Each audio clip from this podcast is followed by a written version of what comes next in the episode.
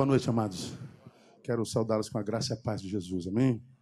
Uma alegria estar com vocês nessa oportunidade pela primeira vez. E dependendo do que eu vou pregar, pode ser a última, né? Então, tomara que não seja. Estou é... vendo tanta gente de Betânia aqui, e eu não anunciei em lugar nenhum que eu vim aqui. E eu não sei o que, que vocês estão fazendo aqui. Como é que vocês souberam, né? Tanta gente que, que eu vi aí no corredor, aqui na, na, na frente. Depois a gente vai conversar porque vocês faltaram o culto hoje, viu? Mas tudo bem, está adorando ao Senhor? Tá bom.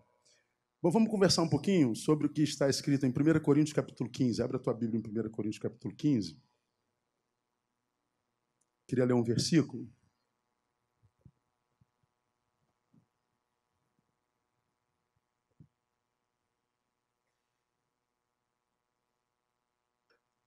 O verso 19, que eu acho que vocês conhecem muito bem, acho que até de cós salteado. Eu queria emprestar, emprestar do cérebro de vocês, queria que vocês pensassem comigo agora. Já celebramos, agora vamos celebrar. Vamos, vamos raciocinar um pouquinho sobre a palavra. Vocês estão numa campanha de alcançando as causas impossíveis, alcançando o impossível de Deus. E Existe alguma coisa impossível para Deus, sim ou não? Não. Mas existem algumas coisas que são impossíveis de acontecer na vida de algumas pessoas, mesmo sendo servo de Deus. Há muita gente, há muito servo de Deus que vive carência de tudo, falta de tudo. Prosperidade só na boca, alegria só no discurso, amor só na música. Se você compara a qualidade de vida, a vida praticada e o discurso, você vai ver que são completamente distantes. Nem sempre o que se vê ou o que se diz é o que se vive. Qual o problema disso? Que nós vivemos numa sociedade, numa geração que não enxerga, não, não ouve com os ouvidos, nós vivemos numa geração que ouve com os olhos. Eles acreditam no que veem, porque ninguém acredita no que se fala mais hoje. A gente não acredita em político, a gente não acredita em pastor, a gente não acredita no vizinho, a gente não acredita. Tem gente que não acredita nem no marido, nem na esposa. Nós vivemos uma incredulidade relacional sem precedentes na história dos homens. Então, quando, como cristãos, pregamos uma coisa e vivemos outra, o que conta é o que nós vivemos, não o que pregamos. Isso é fácil de, de, de, de mostrar para vocês, quem já me, me, me acompanha por aí, já me viu fazendo. Solta o que você tiver na mão, só um minutinho. Faz um exercício comigo bem rapidinho. Solta o que você tiver na mão. Bota a sinuca. Aí, junta a mão assim comigo. Paga o mico comigo, paga o mico. Esfrega a tua mão até ficar morno. A minha já tá, a tua já tá? Sim? Fecha a mão, bota na bochecha. Para. Onde eu mandei botar a mão?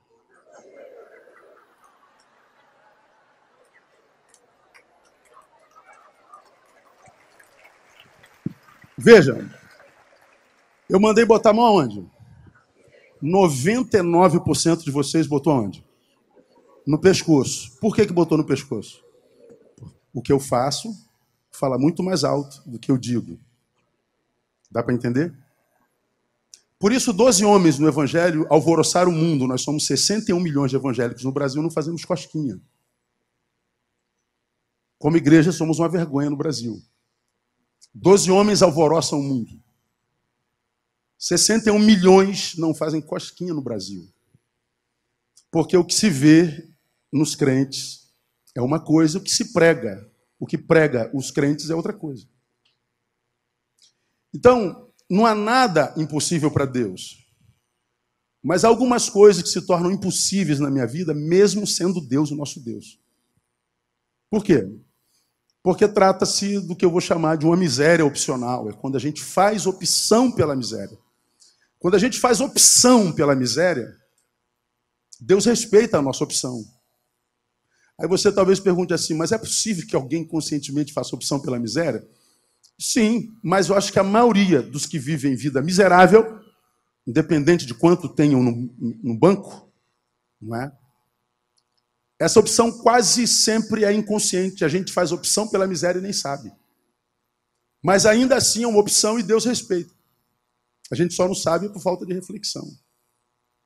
esse versículo que eu vou ler com vocês fala exatamente sobre isso. Só que eu acredito que você nunca leu, leu esse versículo nesse prisma. Olha o que está escrito aí, 1 Coríntios 15, verso, verso 19.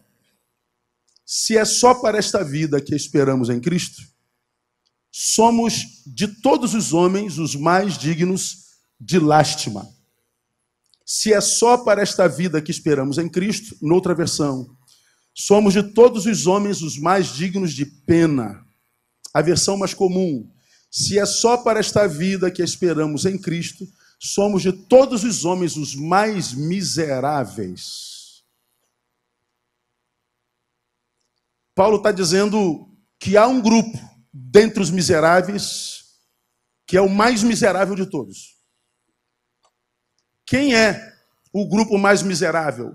Quem são os mais miseráveis a partir da visão de Paulo? São aqueles que esperam em Cristo só para esta vida. Se é só para esta vida que esperamos em Cristo, somos de todos os homens os mais miseráveis. Agora, o que me choca nesse texto é que Paulo não está dizendo o, o, que não espera em Cristo é o miserável, o que não crê em Cristo é miserável, o que crê em outro Deus que não é em Cristo é miserável. Não, Paulo está dizendo que miserável é quem espera em Cristo, ou seja, acredita nele, tem esperança nele, canta a respeito do seu nome, prega a respeito da sua palavra, mas diz que de uma determinada maneira. Então eu posso crer em Cristo, esperar nele e a despeito disso ser miserável. Por quê? Porque esse é o tipo de miséria opcional. Não é esquisito isso? Para ou continuo? Continuo. É mais ou menos como 48,10 de Jeremias, né? Jeremias diz lá que maldito todo aquele que fizer a obra do Senhor relaxadamente. O profeta diz: não é maldito quem não faz a obra do Senhor. Maldito é quem faz relaxadamente. Como quem diz, é melhor não fazer do que fazer de qualquer jeito. Paulo está dizendo, é melhor não esperar em Cristo de uma certa forma, do que é, é, não, é melhor não esperar em Cristo do que esperar de uma determinada forma. Se é só para esta vida que esperamos em Cristo, somos de todos os homens os mais miseráveis. Lembra? Ele está escrevendo à igreja de Corinto. As duas cartas de Paulo a Corinto são cartas exortativas. É, são cartas nas quais ele dá chicotada na igreja.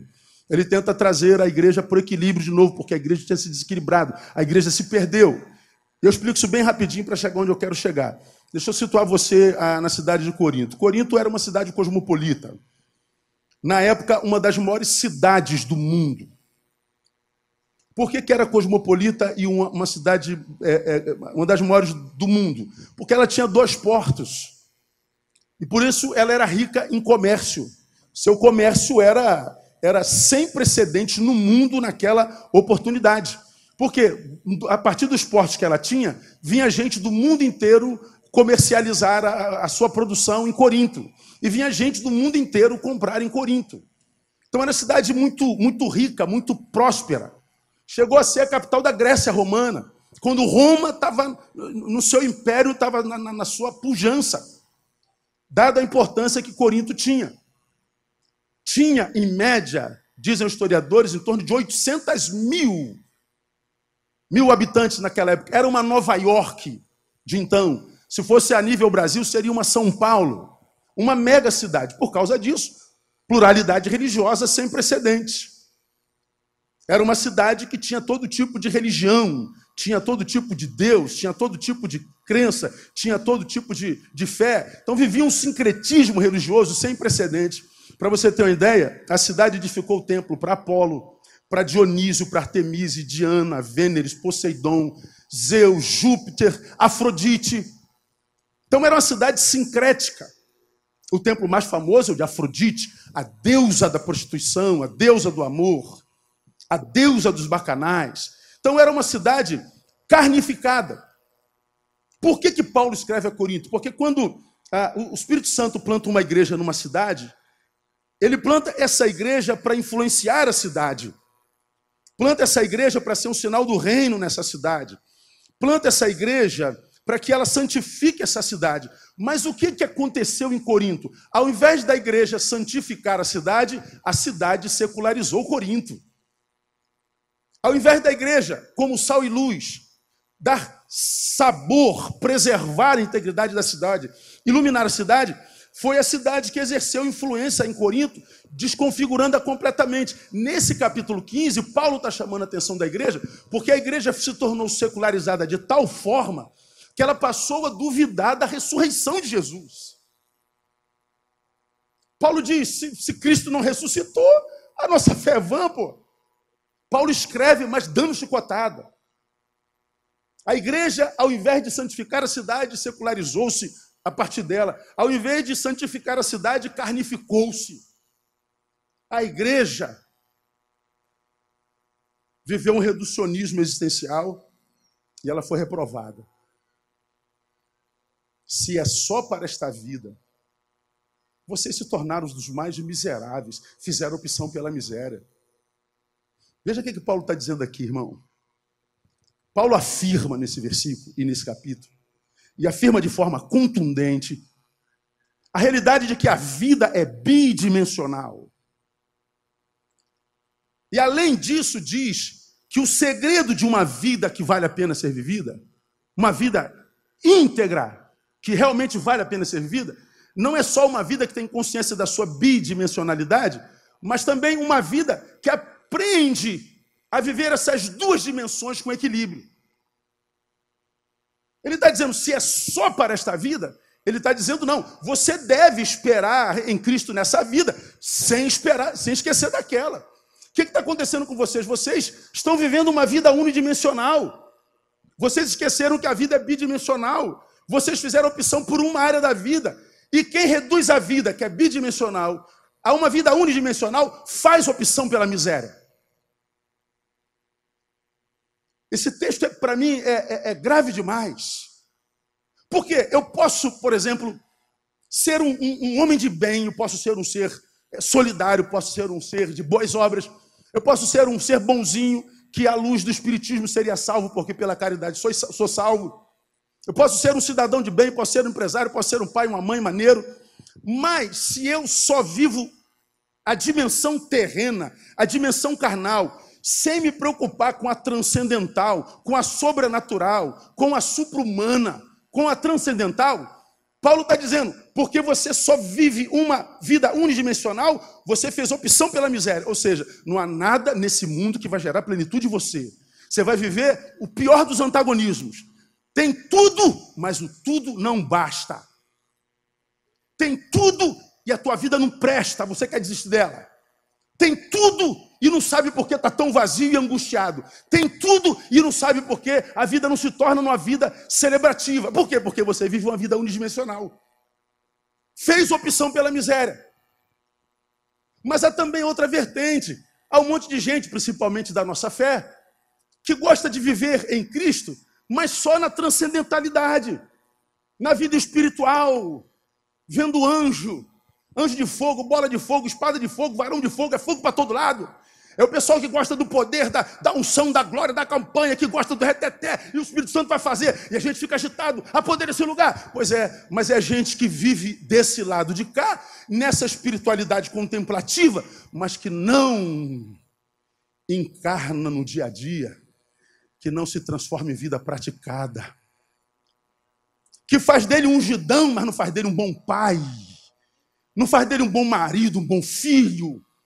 Que faz dele alguém que vê anjo, que vê bola de fogo, que vê tudo de fogo, mas é empregado salafrário, é patrão injusto. Bom, então se você só fez opção por essa dimensão, fez opção pela miséria. Então eu posso ter um cidadão de bem, que não tem transcendência, miserável, e eu posso ter um super crente, miserável. Porque vive a vida unidimensional. Paulo está dizendo que a vida é bi, bidimensional. Veja que sinistro. A igreja brasileira é dividida em duas vertentes prioritárias. Tem os tradicionais e os pentecostais, nas suas muitas vertentes. Os reformados e os não. Os daqui do reteté, esse que eu falei, que gosta é da, do arrepio culto já começa assim, ó, já vejo bolas de fogo desse lugar, varões desse lugar aqui. E o Senhor vai queimar você nessa noite. Deus tem uma bênção para você nessa noite. Os teus inimigos vão bater em retirada. Deus vai envergonhar aqueles que te perseguem. Quem te viu na prova não te ajudou, Deus vai vingar. E a gente começa a arrepiar, cara. Meu Deus, há fogo nesse lugar. O bagulho vai pegar, o diabo vai sair correndo. E a gente fica maluco. E a gente gosta disso. Há fogo nesse lugar. Do lado de cá, tem os nossos irmãos politicamente corretos pessoal da filosofia, da teologia, da antropologia, pessoal da missão integral, que acha que o que Jesus faz é através da sociologia, da política, é o pessoal que gosta de obras, que gosta de tudo mais, é o pessoal da cerebração, é o pessoal do raciocínio, é o pessoal que gosta de falar difícil, é o pessoal que tem aquelas performances maneiras. Aí essa igreja está dividida. Do lado de cá tem aqueles do fogo que diz: esses irmãos reformados, esses batistas e presbiterianos, isso não é batizado no Espírito Santo, isso é batizado no ácido sulfúrico. Isso não é primo, isso é irmão, isso é, isso é geladeira. O do lado de cá diz assim: não, filho, o que você não consegue enxergar porque você não tem cérebro, você é só epiderme, derme. Você sabe o que está acontecendo? Tem um crente do fogo miserável com um crente politicamente miserável discutindo quem tem mais razão. Mas são dois miseráveis. Porque vivem vida unidimensional.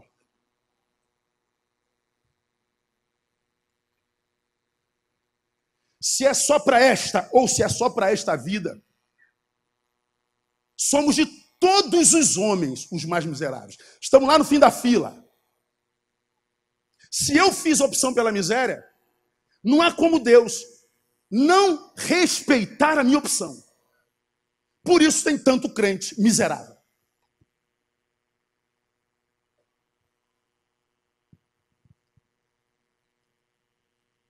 Deixa eu mostrar duas realidades para vocês. Dois exemplos disso na Bíblia Sagrada. Eu levo vocês para o Monte da Transfiguração.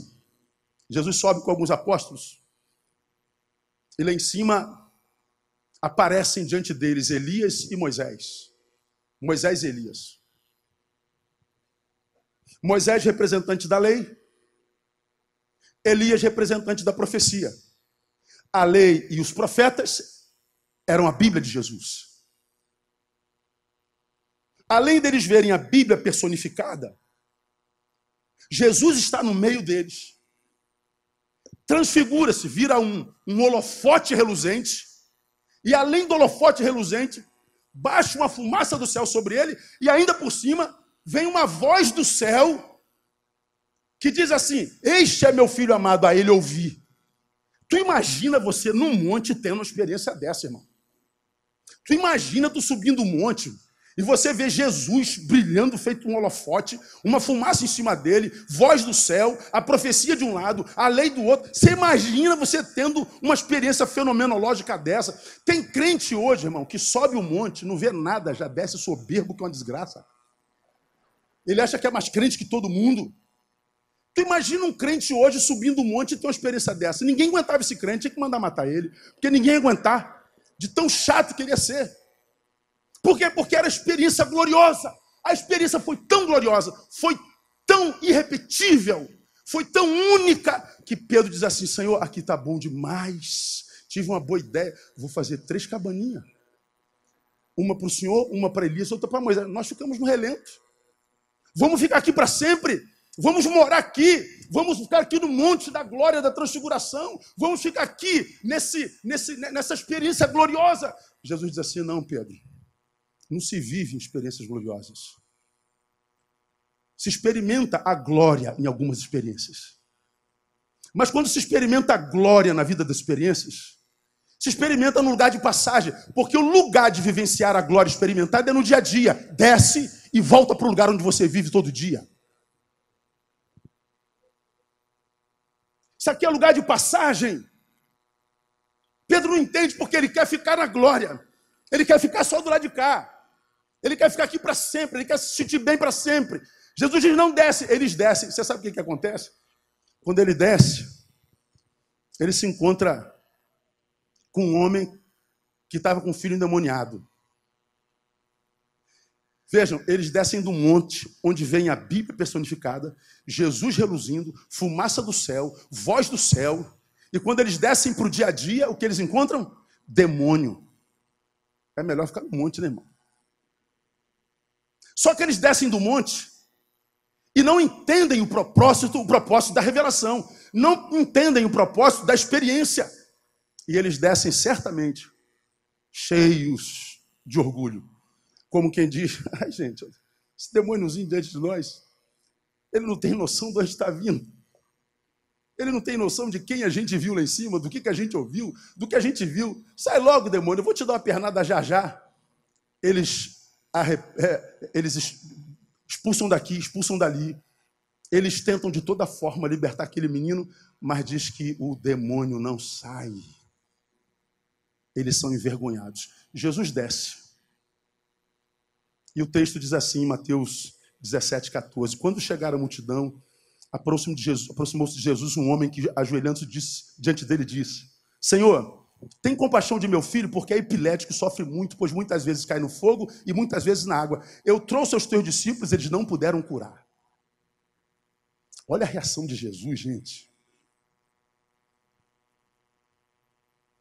Ó geração incrédula e perversa, até quando estarei convosco e até quando vos sofrerei?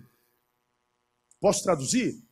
Ó geração sem fé, ó geração incapaz de discernir as experiências de glória, Ó geração incrédula e perversa, até quando eu vou ter que sofrer na presença de gente como vocês, que não aprendem nada, que não discernem nada do que vivem no Senhor, que mesmo estando diante da palavra personificada, não conseguem discernir o propósito da experiência, ficam embevecidos com a experiência, mas não aprendem o propósito dela. Jesus está dizendo, Deus, até quando eu vou ter, ter que sofrer com gente como essa que não cresce nunca?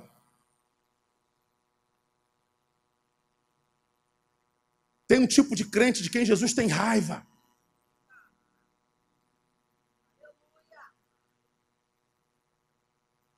Escuta, um encontro com a palavra que não me capacita para lidar com infortúnios e com infortunados é encontro, ainda que com a palavra que gera revolta em Jesus. Se eu tenho experiências no monte, na glória, no templo, na campanha. Se eu sou visitado pelo Senhor, tenho experiência sobrenatural com Ele, mas essa experiência não me capacita para viver o dia a dia, não me capacita para ser melhor do que eu fui antes dele. Se essa experiência não me capacita para viver com o pé no chão, para encarnar isso na vida, Jesus está dizendo: você é um tipo de gente que me revolta.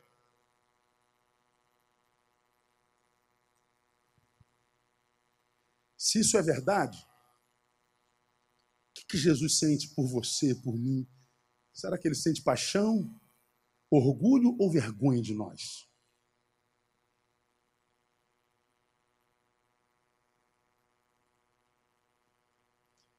Eles descem do monte e dão de cara com o demônio, com o infortunado, com adversidade, com antagonismo. E eles não conseguem praticar a experiência no dia a dia. Eles querem ficar no monte eles estão pendendo só para um lado. Eles estão vivendo a vida unidimensional. Esse texto do monte nos ensina, irmãos, que a palavra de Deus, quando nos alcança de verdade, primeiro ela nos ensina a lidar com demônios. Olha, os demônios de dentro e os demônios de fora. Cada um de nós tem seu demônio. Cada um de nós sabe contra o que luta dentro. Eu estava domingo passado na América pregando na igreja de um amigo. O pastor que estava dirigindo falou assim: irmãos, vamos nos ajoelhar e vamos nos santificar. Ele falou assim: eu queria que você se ajoelhasse e pedisse a Deus que tirasse aquilo que você tem dentro que te atrapalha de ter uma comunhão maior com Ele. Eu me ajoelhei. Eu fiquei pensando aqui o que, me atrapalha ter comunhão com Deus. Eu lembrei de algumas coisas que eu tenho dentro de mim. Vamos imaginar que fossem desejos. Aí eu orei aqui baixinho, Senhor, tira esse desejo de mim. Quando eu acabei de orar, o Espírito Santo falou assim: Como é que é, Neil? Você está pedindo para que eu te faça um vagabundo? Não, não, não é nada disso que é isso. Senhor. O Espírito Santo não, não, não traduziu minha mensagem? Ele explicou. Vamos imaginar que o que eu quero que Deus tire de mim seja isso aqui, ó. Vamos imaginar que isso aqui seja meu desejo. Que eu diga assim, Deus, esse desejo me atrapalha de me relacionar contigo. Essa minha fraqueza me atrapalha de me relacionar contigo. Deus, essa minha, essa minha fraqueza né, torna muito difícil a minha relação contigo. Então, Deus, tira, tira esse desejo de mim. Aí Deus fala assim: ah, tu quer que eu te faça um vagabundo? Ou seja, tu quer parar de trabalhar, né, Neil? Você não quer mais se esforçar, não, né, Neil? Você quer ter na terra uma vida como de quem não é caído, né, Neil? Mas diz que essas não são as nossas orações. Deus tira isso de mim para quê? Porque eu não tenho trabalho. Mas Deus é um bom negócio, hein? Olha aí, vou te servir melhor, tira. Agora pense comigo, o que, que glorifica mais a Deus? Não sentir isso, ou ainda que sentindo isso, dizer assim: Deus, eu desejo muito isso, mas eu vou renunciar a isso porque eu te desejo mais. O que, que você acha que glorifica mais a Deus? Há muita coisa que nós pedimos para Deus tirar de nós, que o que nós estamos pedindo é: tira o meu trabalho. Estou cansado de trabalhar, estou cansado de lutar. Sabe o que, que acontece? Algum de nós sucumbe a isso aqui e diz: o culpado é Deus. Nós somos caídos. E algumas coisas nós vamos carregar até o fim da vida. Paulo foi trasladado ao terceiro céu, viu coisa que nenhum homem deveria ver. Ele disse: Eu tinha direito de me exaltar, mas Deus permitiu que um demônio me, me bofeteasse com um espinho na carne. E eu pedi para ele tirar esse espinho quantas vezes eu pudesse, mas ele disse: Não, Paulo, esse espinho você vai ter que carregar até a morte. Com esse demônio você vai morrer, meu filho. Mas não tem problema nenhum, eu vou aumentar a graça. Aí Paulo entendeu a verdade: Eu não preciso de me livrar de demônios, eu só preciso estar debaixo da graça. A tua graça me basta. Escuta, o nosso problema não é o demônio que a gente carrega dentro e nossas fraquezas é que a nossa vida se tornou unidimensional. Nós nos afastamos da transcendência quando nós temos problema aqui na imanência. O problema é que quando nós estamos com problema, nós abandonamos a Deus e só o buscamos para resolver o nosso problema. É como uma noiva de Jesus, mas uma noiva que quer dar o golpe do baú está interessado no que ele tem, no que ele pode fazer e não no que ele é. Precisamos respeitar a inteligência de Deus. Ele sabe com que intenção nós o buscamos. Quando a palavra de fato entra, me capacita para lidar com os meus demônios. Quando a palavra entra, me capacita para lidar com um demônio que não é meu, mas é o outro. Porque o outro quase tudo é demônio na nossa vida hoje. É muito demônio para todo lado. Dá uma olhadinha para o lado. Tem nada a ver com demônio, está do lado dele. Quantos aqui tem animalzinho de estimação? Levanta a mão assim. Quem tem animalzinho de estimação? Acho que a maioria de nós. Quem tem cachorro sabe que é filho, não é verdade não é? Eu tenho Shadow Barreto lá em casa. 14 anos. Paixão. Eu costumo dizer que. Ó, tem um monte de ovelha minha aqui. Eu costumo dizer que eu amo meu cachorro mais do que um monte de ovelha minha. Não morro de culpa, não, porque tem um monte de ovelha minha que ama mais o cachorro deles do que o pastor deles. Tá tudo certo. Tá mais fácil amar o cachorro do que gente hoje. Fala a verdade, Lucas. É ou não é? Tá difícil amar gente hoje, irmão. Tá difícil. Como você leu na semana passada, a mulher tem filho, não quer ter filho, bota no micro-ondas e acende. Que tipo de gente faz isso? Que tipo de pai é pai que abusa, estupra de um filho de dois anos até a morte? Tipo de gente é essa? O outro na Bíblia era alguém a quem deveríamos amar como a nós mesmos. Quanto que você se ama, Neil? Então é quanto você deve amar esse irmão que está do seu lado. Agora está fácil amar alguém hoje? Não está fácil, não, irmão. O outro que nós deveríamos amar hoje é o outro que nós tememos. Nós temos medo um do outro. Pô, estou aqui passando aqui no recreio, com o meu carro, vidro fechado e aquele G5 de película, carioca, né? Aqui, ó, distraído ouvindo minha música, de noite, para uma moto com dois caras. O cara bate assim, ó, toque, toque, toque. Pô, chega daquele aquele gelo. Eu já estava esperando, perdeu. Pô, mas deu um gelo, gelo. Aí eu abri o vidro, o cara fala assim: paz do senhor, pastor. Meu irmão, mesmo, Lucas, você não sabe o que, que vem na minha boca. Sabe, né? Sabe, sabe. Você imagina o que, vem na minha boca, não vê? Rapaz, que vontade de. de... Oh, Jesus, tem misericórdia. O meu demônio me tomou, que eu quase que, quase que ele se manifesta. Falei, pô, brother, pô, Rio de Janeiro, uma moto com dois caras, tu para pra me dar paz do Senhor. Que paz do Senhor nada, rapaz. Fala comigo domingo, tá maluco, cara? Oh, desculpa aí, vai embora daqui, não tem paz do Senhor nada, não. Droga. O que, que a gente sente pelo outro hoje? Medo. Medo. Ó, a solidão hoje é quase uma imposição para sobrevivência. A gente vai se afastando para sobreviver, para não adoecer, porque as relações são furtivas, nos roubam de nós, nós somos roubados de nós. E a gente vai se retirando para sobreviver, porque a gente se machuca muito nas, nas, nas nossas relações. O outro virou um demônio.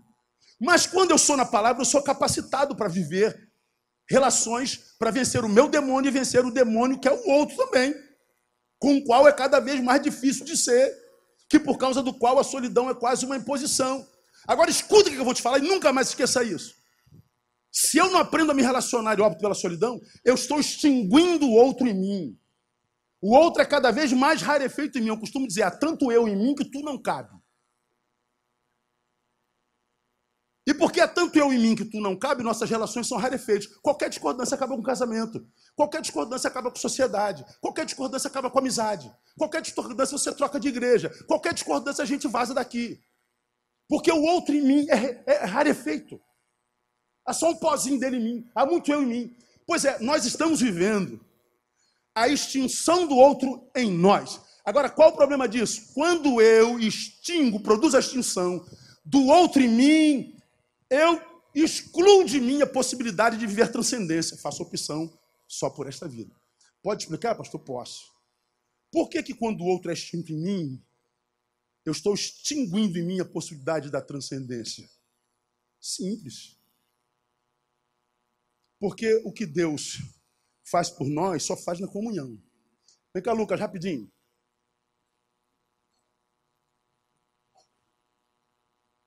Eu tu. Quando eu e tu nos unimos, se transforma em quê? Nós. Nós. Só quando eu e tu se transformam em nós que podemos orar, Lucas. Pai nosso. Não existe pai meu e pai teu. Não são dois pais, é um pai só. Se eu não consigo mais chamar alguém de irmão, perdi o direito de chamar Deus de Pai. Eu só posso chamar Deus de Pai se eu tiver irmão. Transcendência. Tem mais.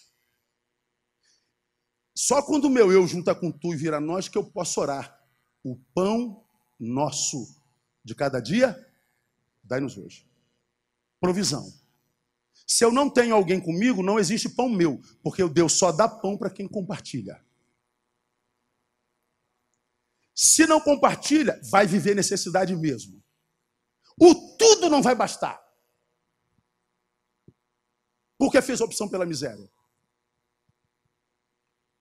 Só quando eu, tu e eu estamos juntos, que a gente pode chamar Deus de Emanuel. Agora sim, Lucas, porque o Pai é nosso, a gente vive pão, a gente pode crer que Deus é conosco. Se eu não quero saber do Lucas, abri mão de Deus. Se eu não quero saber do próximo, fiz opção pela miséria. Entendeu, Lucas?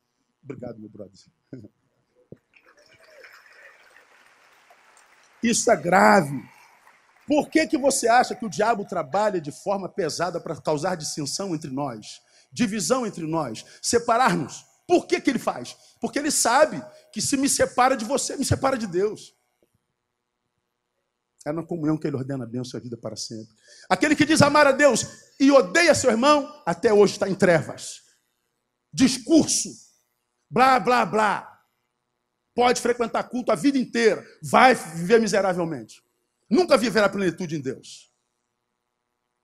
Quando eu me encontro com a palavra, sim, eu vou viver o monte, vou ver a glória, a fenomenologia do espírito, da espiritualidade, mas vai me capacitar para transformar isso em vida praticada, vencer os meus demônios. E mais, meu irmão, a Bíblia não diz que Deus não habita em templos feitos por mãos humanas, sim ou não? Se Deus não habita em templos feitos por mãos humanas, aonde é que Deus habita? Em templos feitos por suas próprias mãos. Onde é que Deus habita? Diga para mim. Em nós. Portanto, se alguém quer encontrar a Deus, tem que ir na casa dele. Tem que ir aonde? Tem que ir nesse irmão que está do seu lado. Não tem que vir nesse templo.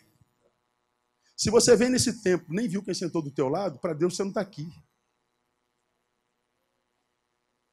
Quem quer achar a Deus vai no outro. A igreja é esse irmão que está do seu lado.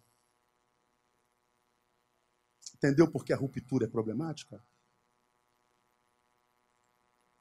Mas, quando eu me encontro com a palavra, eu estou capacitado para vencer o demônio, o meu, o teu, e para vencer o tal do si mesmo, que é vencer o meu eu. O si mesmo na palavra deve ser negado, não deve? Aquele que quer vir após mim, negue-se a si mesmo, depois vem. Porque quem vem após mim, consigo, no lombo, ainda que esteja após mim, vai se frustrar. Ele está dizendo: resolva-se consigo, depois você vem para que depois você não diga que o problema sou eu. Aí tu vê essa geração de gente frustrada com Deus. Pastor, eu estou muito triste com Deus, estou frustrado com Deus, estou magoado com Deus. Pastor, eu estou com Deus. Meu Deus, como que pode alguém se frustrar com um ser que é perfeito? Que é o mesmo ontem, hoje será eternamente, no qual não há sombra de variação nem mudança. Como é que pode se frustrar com Deus? Não, não se frustra com Deus. Frustra com Deus que você criou. Com Deus que é criação tua, não foi Deus que te criou, você que criou seu Deus. E o Deus que você criou é um Deus com o qual você se encontra e que você imagina que porque se encontrou com esse Deus que você criou, você imagina que se encontrou com uma fonte de realização dos nossos desejos. É como quem encontrasse uma lâmpada mágica. Quais são os teus pedidos, filho? Não, quando você encontra com Deus, você não se encontra com uma fonte de realização de desejo, você se encontra com uma missão. Você acha o teu lugar no mundo, para que, que você nasceu? Se encontrar com Jesus, se encontrar com trabalho. Não é com a lâmpada mágica de Aladim gospel. Esse Deus você que criou. Nele eu sou capaz de lidar com o seu não. Nele eu sou capaz de entender a sua vontade para mim, mas eu só entendo isso quando o si mesmo é negado. Negue-se a si mesmo. E qual o problema? O si mesmo que devia ser negado, hoje é idolatrado nós vivemos nessa geração uma overdose de si mesmo. Overdose de si mesmo. É só você ver quantas fotos você tira por dia e quanta publicação a respeito de si mesmo você promove. Qual é a parte mais conhecida do corpo humano hoje? É o bico. Eu odeio bico de gente, odeio bico. Eu quase paro de beijar minha esposa, porque eu sou traumatizado com bico. A gente beija de língua para não fazer bico, entendeu? Eu acho uma retardadice. O ser humano está aqui o tempo inteiro, para no meio da rua.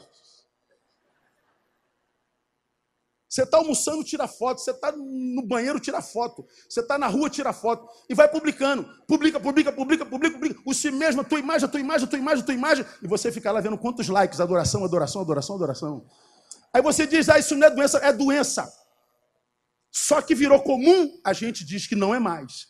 Fica aí um mês sem produzir uma imagem sua. Fica um mês sem entrar no teu Facebook ver se você consegue. O si mesmo é idolatrado. É uma overdose de si mesmo.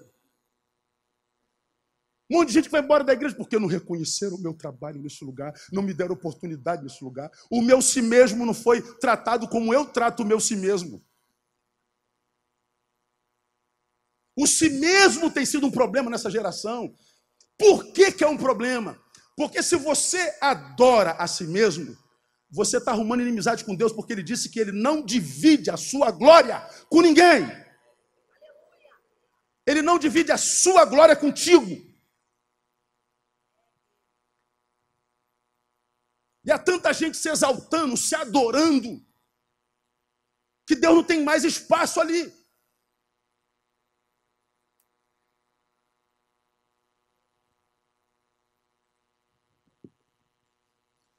Troca-se Jesus por nós no lugar de honra da nossa vida. E a gente perde a, a, a natureza do Evangelho. O Evangelho é a capacidade que Deus nos deu para que a gente aprendesse a assumir. O Evangelho é a capacidade de Deus para a gente desaparecer e não para a gente aparecer. Importa que Ele cresça e eu diminua. O Evangelho me capacita para assumir. Não é para aparecer.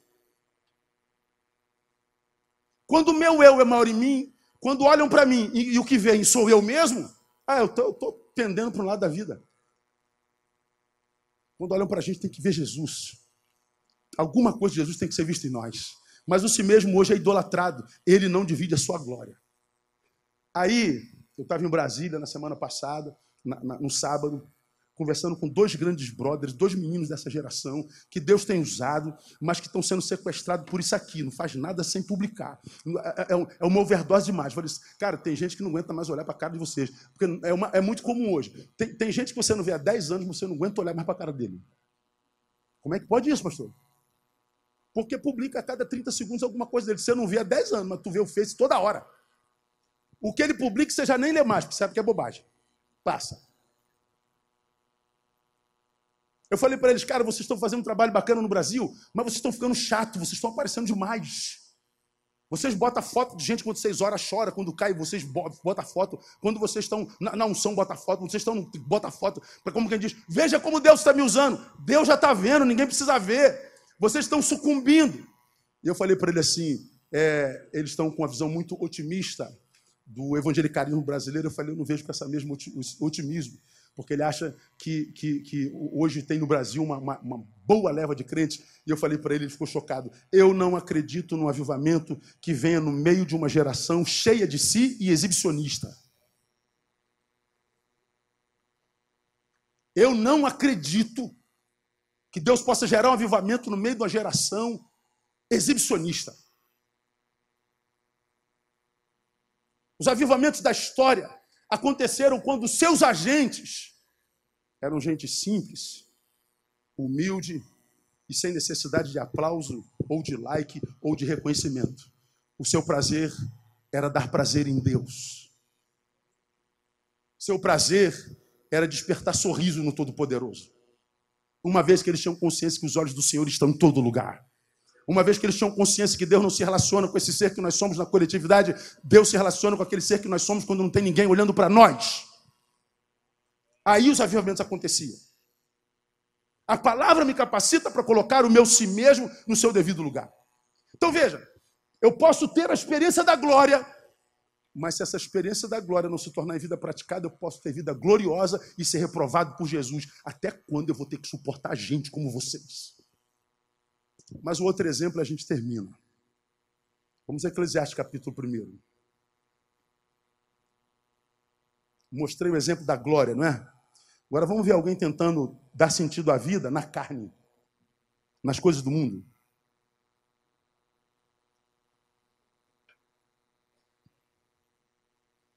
Eclesiastes capítulo 1, texto escrito por Salomão, o mais sábio dos sábios. passava por um momento difícil e de profunda deprê. E para quem a vida perdeu totalmente sentido. Ele diz no 1, 2 o seguinte: você conhece o texto, vaidade de vaidade, diz o pregador, vaidade de vaidades, tudo é. Vaidade, ele está dizendo, a vida não tem sentido, pura vaidade. A vida não tem consistência, não há razão para estar por aqui. Qual a razão disso tudo? Qual o sentido da vida? A palavra vaidade, no original, é a palavra traduzida literalmente por bafo. Bafo de bafo, diz o pregador, tudo é bafo. Você sabe o que é bafo, não sabe? Bafo é diferente de vento. Vento, ó.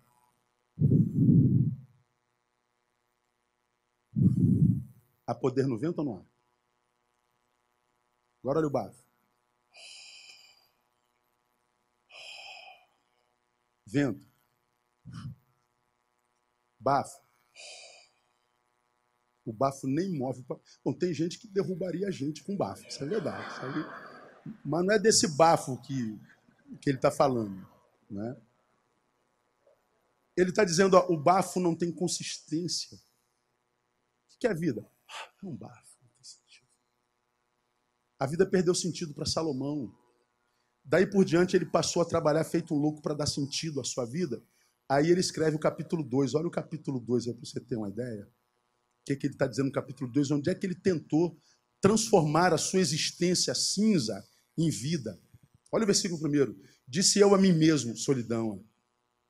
Ora, vem, eu te provarei com alegria. Portanto, goza o prazer. Mas eis que também isso era vaidade. Ele está dizendo para si mesmo, para o seu corpo. Quer saber? Eu vou dar prazer para o meu corpo. Eu vou me empanturrar de prazer, de desejo. Eu vou me empanturrar de tudo que esse corpo pedir. Talvez eu consiga dar sentido a essa existência sem sentido. E aí ele vai ter as suas experiências. Olha no versículo 3. Busquei no meu coração como estimular com vinho a minha alma. Ele tenta no álcool. Ele tenta na bebedeira. Ele diz: quem sabe perdendo essa, essa timidez minha, eu consiga o que eu quero. Quem sabe, experimentando a alegria do vinho, da bebida, da cachaça, da vodka, eu consiga dar sentido à minha vida. É, não deu certo, não. Ele aprendeu que depois de toda dose, vem uma alegria seguida de tristeza e ressaca, e no dia seguinte a tristeza está dizendo: Bom dia, vamos à dor de novo? Não deu certo. No 4 ele diz: Fiz para mim obras magníficas. Ele mergulhou no trabalho. Quer saber? eu vou trabalhar, virou um workaholic louco. Por quê? Porque aí eu não paro. Quem para pensa, quem pensa sofre. Se eu não parar, eu não sofro. Olha o que, que ele fez com a vida. Fiz para mim obras magníficas. Edifiquei casas, plantei vinhos, fiz hortas, jardins, plantei neles árvores frutíferas de todas as espécies, fiz tanques de água para deles regar o bosque em que reverdeciam as árvores. Ele mergulhou no trabalho, ele trabalhou com construção civil, ele trabalhou com, com, com, com verde, trabalhou com, com vinhas, ele trabalhou com tudo, mas ele não entendeu que Charlie Chaplin tinha razão. Não sois máquinas, homens é que sois. Uma hora você tem que parar. Quem para pensa, quem pensa sofre. Ele está dizendo: o trabalho não traz sentido à vida, como o vinho não traz sentido à vida. Mas ele não para, porque ele quer transformar a sua vida numa vida que vale a pena ser vivida. No versículo 7, comprei servos e servas, tive servos nascidos em casa, também tive grandes possessões de gados e rebanhos. Ele está dizendo: eu vou crescer as minhas empresas e vou ter empregados mais do que todos. E ele então construiu muitos impérios e teve muitos empregados. Você conhece a vida de Salomão. Depois ele foi especular no, no, campo de gados. Quem sabe nasceu ali a JBS, não é verdade? Quem sabe? Ele, ele, ele foi trabalhar com gado de corte, ele foi trabalhar com bovinos, ele foi trabalhar com, com gados, com, com touros e, e tudo mais. Mas também não deu certo, não. Ele não conseguiu trazer sentido para a sua vida. No versículo 8 ele diz: Vou tentar mais um pouquinho porque a minha carne vai ter que experimentar tudo que é possível nesse mundo. Eu tenho que achar sentido para a minha vida. Eu tenho que encontrar a bendita da alegria. No versículo 8 diz: Ajuntei também para mim prata e ouro e tesouros dos reis das províncias. Foi especular no mercado financeiro. Dinheiro, dinheiro, dinheiro, dinheiro. Ostentação, ostentação, ostentação, ostentação. Ele quis ser invejado, ele quis ser idolatrado, paparicado, bajulado. Ele tentou e ele teve todo o dinheiro que um ser humano pode ter, mas ele não conseguiu transformar a sua vida numa vida que vale a pena ser, ser, vivida. Aí diz o restante do versículo 8: E da delícia dos filhos dos homens, concubinas em grande número, vou mergulhar no sexo eu vou tentar com uma mulher, se não der, eu tento com duas, se não der, eu tento com cinco. Se não der, eu tento com cem. Quantas mulheres Salomão teve? Mil. Sabe a conclusão que Salomão chegou? Veja o versículo 2. Do riso disse: Está doido. E da alegria, de que me serve esta? De um lado está o santarrão tendo experiências gloriosas. Fez opção pela miséria porque esqueceu de materializar isso, transformar a vida praticada. Do outro lado está o carnificado que diz Deus não existe, que espiritualidade é coisa de crente burro, é de gente idiota. Eu não tenho que saber de vida transcendental, metafísica, supra-humana. A vida é aqui, a vida é isso aqui. Então dê prazer para esse corpo. Aí você vê essa geração mergulhando no prazer do corpo, uma loucura sem precedentes Agora estão querendo fazer as crianças de, de, de, objeto sexual, porque o que eles querem é criança, e criança para uso sexual. Quando você vê aquele, aquela arte no man, com a criança tocando no corpo da criança, do, do adulto, o que eles querem é tornar comum o, a, a, a, o toque da criança no membro masculino. Porque tocar na pezinha, o pé do, do, adulto, a criança já viu no pai. O corpo do adulto, a criança já viu no pai. O braço do adulto, a criança já viu no pai. A criança não viu o membro do pai. Eles botam o homem nu e diz, em nome da arte, a criança, quem sabe, pode tocar no membro e fica comum. Maldade. É porque eles já experimentaram de tudo no campo material. No Canadá, a zoofilia já foi legalizada.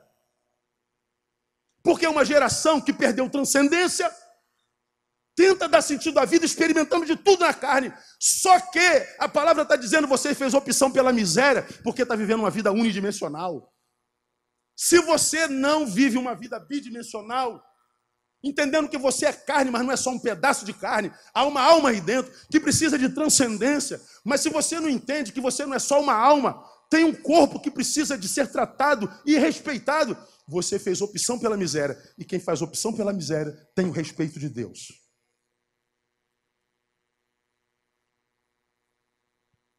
Se esperamos em Cristo só nesta vida, ou nesta vida, somos de todos os homens os mais dignos de lástimas, os mais miseráveis. O texto afirma que viver a vida unidimensionalmente faz do homem um miserável. Portanto, para o homem sem Deus, a sua vanglória, meu brother, é pura cegueira.